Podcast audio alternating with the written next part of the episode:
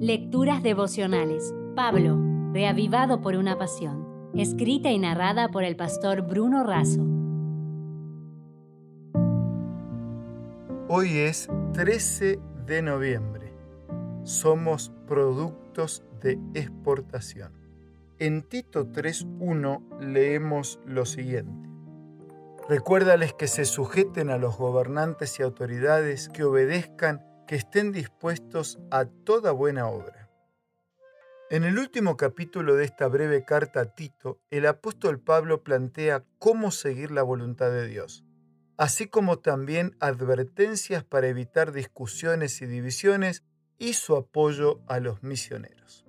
Dios espera que su voluntad se vea reflejada en la vida obediente de sus hijos y que éstos se traten tal como sus hijos, con bondad y amabilidad.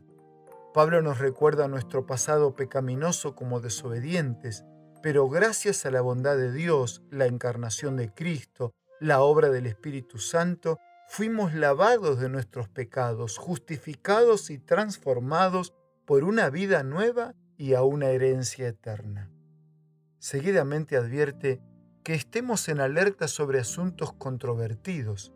Tito no debe involucrarse en discusiones innecesarias o inútiles. Finalmente, Pablo termina su carta refiriéndose y saludando a cuatro de sus colaboradores y le pide a Tito que apoye los viajes misioneros de aquellos que están involucrados en la predicación del Evangelio. La actitud de Pablo de dar consejos sobre temas importantes y otros aparentemente simples, es un gran ejemplo para todos nosotros.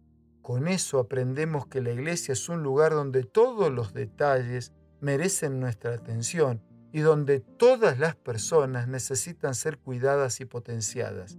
Se trata de un cuidado que alimenta, refrigera y las conduce a llevar muchos frutos.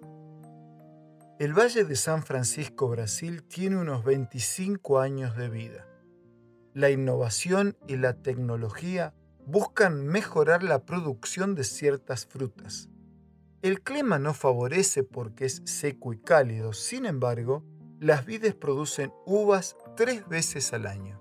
Es el único lugar del planeta donde esto sucede. No se trata de un milagro de multiplicación, sino del milagro de la irrigación.